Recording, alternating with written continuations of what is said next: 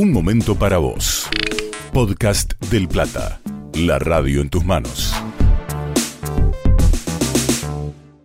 Uno se enfrenta todo el tiempo con noticias, noticias buenas, algunas, moderadas, digámoslo así, noticias malas, ¿sí? de repente se, se alerta acerca de que se han detectado las cepas sudafricana e india en, en el país también, este, la, la cepa de Manaos y la cepa británica ya están en la provincia de Buenos Aires y en la ciudad de modo muy fuerte.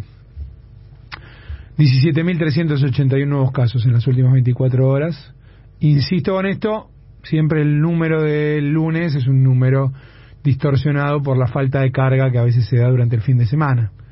Este, no hay tiempo para todo, hay menos gente. Y digo noticias moderadas, ¿por qué? Porque este, a fin de mayo, según lo anticipó este, el presidente, eh, estarían llegando las vacunas de AstraZeneca que en parte fueron fabricadas en la Argentina, esas que fueron retenidas en México y en los Estados Unidos, de modo un tanto insólito. Pero bueno, estarían llegando unas dos millones de dosis como mínimo en un mes, eso es lo que, lo que dicen. Han llegado las 500.000 de, de, de Sputnik mm, en el vuelo de la una de la madrugada de hoy. Y eso también es una noticia, como digo, moderada, buena, obviamente tendríamos que tener ya más de 10 millones de vacunas de, de esa vacuna, la Sputnik, pero es cierto que tenemos 12 millones de vacunas que han llegado al país. Hay otros países que no tienen ninguna. Ahora, la, las malas son un montón, muchas, ¿no? Y una de ellas es la, la alarma por las camas de terapia intensiva, ¿sí? Según datos de la última encuesta semanal de la Sociedad Argentina de Terapia Intensiva, cerrados el viernes pasado, o sea, bastante recientes, e incluyendo instituciones públicas y privadas, en seis distritos la ocupación de camas de terapia intensiva supera el 90%. 90%. Ciudad de Buenos Aires, Mendoza, Neuquén, San Juan, Buenos Aires y Entre Ríos. Esto es a lo que nos enfrentamos. Esto es en lo que nos encontramos. Esto es lo que enfrenta el país. Las experiencias, porque además 90% es decir no hay camas, ¿sí? Porque obviamente eh, no, es que tenés vos todo ordenado y, y organizado en un lugar. Es salir a recorrer camas, tener que esperar tres días en un estado de gravedad en una silla de ruedas y recibiendo respirador para poder recibir una, con suerte, tres días. 496 fallecidos en las últimas 24 horas en, el país. Insisto con esto, los datos del lunes generalmente son más bajos que los demás. Tengámoslo en cuenta. Y en el medio suceden cosas, ¿no? Eh, ya se habrá hablado a lo largo de la programación, pero me gustaría mínimamente referirme a algo que es una demostración perfecta de lo que implica la figura de Mauricio Macri en la Argentina. Mauricio Macri se vacunó finalmente, lo reveló él mismo en una farmacia con la Johnson Johnson y encima tuvo el tupé de decir que si se hubieran negociado ese tipo de vacunas estaríamos llenos de vacunas en la Argentina. Qué desvergüenza, qué desvergüenza. Yo digo, eh, yo no critico a quienes se van a vacunar afuera, ¿eh? cuidado, no, no, no soy de los que critican eso, pero sí entiendo que eso implica un diseño del mundo. No, no estoy criticando individualmente a quienes se van a vacunar afuera. No estoy pensando en Macri tampoco en esto, porque Macri es otra cosa. Pero si alguien tiene dinero, tiene los recursos, está asustado y quiere vacunarse afuera y lo puede hacer, yo no voy a ser quien lo critique, porque es la vida de esa persona y, y acá estamos hablando literalmente a veces, en algunos casos, temor por la propia vida. Pero sí implica un diseño del mundo. Para pensarlo en términos más generales y para no andar con el dedito acusador con gente normal. Macri es otra cosa, insisto en esto. Y para no andar con el dedito acusador, lo que digo es, ese mundo es un mundo en el cual los que tienen guita y se pueden ir a vacunar hasta en la playa tomando sol en Miami, sobreviven, y los que no, se mueren, o la pasan mal, o pierden a sus seres queridos o no son vacunados y viven con la angustia de tener que salir todos los días eh, tomando esos riesgos. Todo esto. Ese mundo a mí no me gusta. Y seguro que muchos de ustedes que están escuchándonos tampoco. Tampoco. Punto. No hay más que eso. Este no es el mundo que necesitamos. El mundo que necesitamos no es el mundo en el que te regalan las vacunas en los supermercados de Miami y escasean en la Argentina y no hay ninguna en la India que produce vacunas además. No es ese el mundo que necesitamos. El mundo que necesitamos es un mundo en el que se acceda de manera igualitaria a cosas además tan trascendentes como que pueden salvarte la vida o no. Hecho esta salvedad, este, esta mirada general, vuelvo a detenerme. Yo digo, no juzgo a nadie que se vacune en el exterior. Eso no corre para Mauricio Macri. Mauricio Macri fue presidente de la nación. Mauricio Macri podría haber dicho desde el primer día, miren, por la trascendencia, por la representatividad que yo tengo, por una cantidad de cuestiones, yo voy a vacunarme lo más rápido que se pueda. Mauricio Macri podría haberse vacunado en la provincia de Buenos Aires donde reside, porque ya están vacunando a gente de su edad.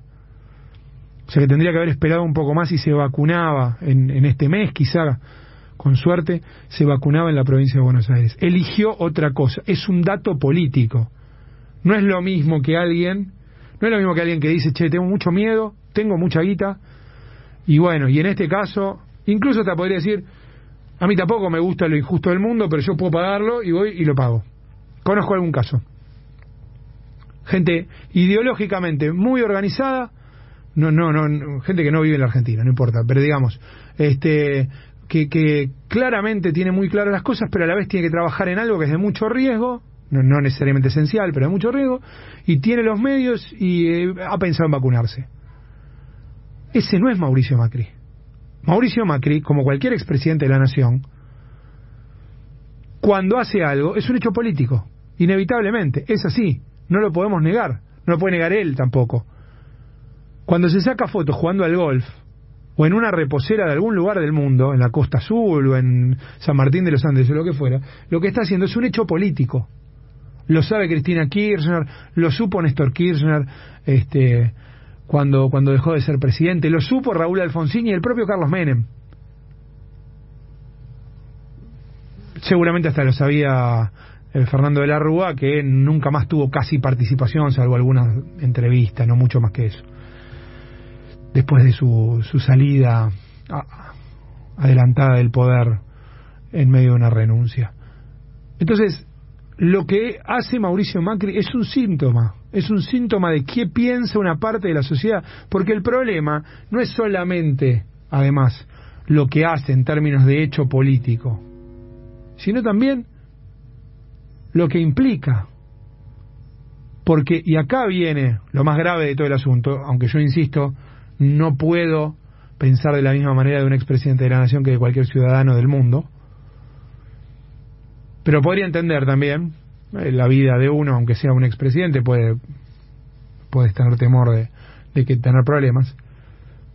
Pero además, y aquí está el punto para mí más reprochable, lo dejé para el final obviamente, Mauricio Macri dijo que no lo iba a hacer.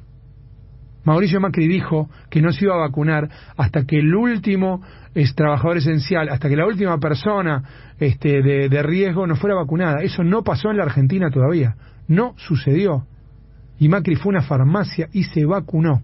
Y no le importó como cuando dijo que los trabajadores no iban a pagar más impuestos a las ganancias y el 25% de los trabajadores terminaban pagando impuestos a las ganancias, trabajadores registrados, por supuesto, de los trabajadores registrados terminaban pagando ganancias en su gobierno. Insólito, había gente que no podía pagar el alquiler y pagaba ganancias. Insólito. Pero además mintió, dijo que lo iba a sacar y lo aumentó en un 15%. Mintió, dijo que no iba a sacar el fútbol para todos. ¿Es una pavada? No es una pavada. ¿Sabes por qué no es una pavada? Porque no se trata del fútbol, se trata del negocio de Clarín. Y lo sacó. Y se lo devolvió a Clarín. Entonces, ¿cuántas veces vamos a tener que escuchar a Mauricio Macri mintiendo para darnos cuenta de que es un mentiroso? Desgraciadamente no queda otra. Uno trata de tener, el, por supuesto, total respeto por la investidura. Uno trata de ser tener cierta distancia crítica a la hora de evaluar determinadas cosas. Pero ¿cuánta mentira más vamos a tolerar? Y por otro lado, y con esto vamos redondeando, ¿cuánto más el odio a una figura política o a un movimiento político, cuánto más el odio al peronismo, el, el gorilismo, el odio a Cristina Fernández de Kirchner va a llevar a una parte de la sociedad a justificar lo injustificable. Como por ejemplo este tipo de actitudes. No cumpliste una sola de tus promesas de campaña y cuando dejas de ser presidente no cumplís ni siquiera una promesa bastante sencilla, como voy a esperar a que se vacunen todos los esenciales, todos los vulnerables y luego me vacunaré yo. No lo cumplió, no le importó. Y después los canales del establishment, los de la derecha, los que más miden, los que pagan para medir más, los que eh, publicitan como nadie, los que tienen un montón de guita para ser difundidos y por eso también generan rating, todos esos canales lo justifican o lo tapan, una de las dos. Y ahí es donde yo voy con lo último. Durante mucho tiempo ha habido una especie de mitología en la Argentina que decía que el peronismo o los gobiernos populares, digamos, porque a veces uno hasta tiene que agrandar un poco y pensar en la izquierda y en algún sector del radicalismo, que los gobiernos populares eran elegidos con algo, en particular el peronismo, con algo de corazón, ¿no? Viste, uh, no, pero viste cómo son, me empiezan a cantar la marchita y qué sé yo. Y hasta tenían alguna construcción mitológica en ese sentido, ¿no? Este, alpargatas y libros, no. Hay mil demostraciones de que nadie hizo más por la cultura, por los libros, por el cine, este, por la educación, como los gobiernos populares. Y que los gobiernos de derecha, por más que digan que hablan de la excelencia y de Harvard y de no sé qué, en realidad tienden a intentar privatizar la educación y generar condiciones buenas para unos pocos, una muy parte muy chica de, de nuestro país. Entonces ahí es donde yo voy con esta cuestión. El año en la semana pasada se cumplieron 102 años del nacimiento de Evita. Y ahí ahí hay gente que dice que era fascista, gente que dice que porque fíjate vos que la apoyan, pero ella en realidad lo que quería era no sé qué, como hay como una especie de como si fuera una, una especie de irracionalidad en el amor de una parte del pueblo, aún hoy, por Eva Perón, una persona que nació hace 102 años. Y lo que yo quiero decir que ahí también estamos leyendo todo al revés que la parte de la sociedad, sobre todo clase media, media alta, pero que no está salvada, que tiene infinita confianza en este tipo de procesos neoliberales, es la que está siendo irracional. No hay un solo elemento de la realidad histórica de la Argentina que les haya demostrado que eso era bueno para el país y ni siquiera para ellos. Pues no estoy hablando de la clase este, más privilegiada de la Argentina. No estoy hablando de los oligarcas del país, que tienen muy claro por qué apoyan lo que apoyan. Estoy hablando de las clases medias urbanas. Y, por el contrario, y con esto cerramos, las masas populares que han apoyado, que también son individuos, cuidado, y que han apoyado a los gobiernos justamente que miraban al pueblo, a los gobiernos populares, generalmente lo hicieron de un modo tremendamente racional tuvieron cosas materiales, tuvieron perspectivas, pero sobre todo, sobre todo, tuvieron dignidad. Vénganme a hablar después de racionalidad. Podcast del Plata. Seguimos en este canal de Spotify y te esperamos en nuestras redes sociales. Del Plata, hay radio.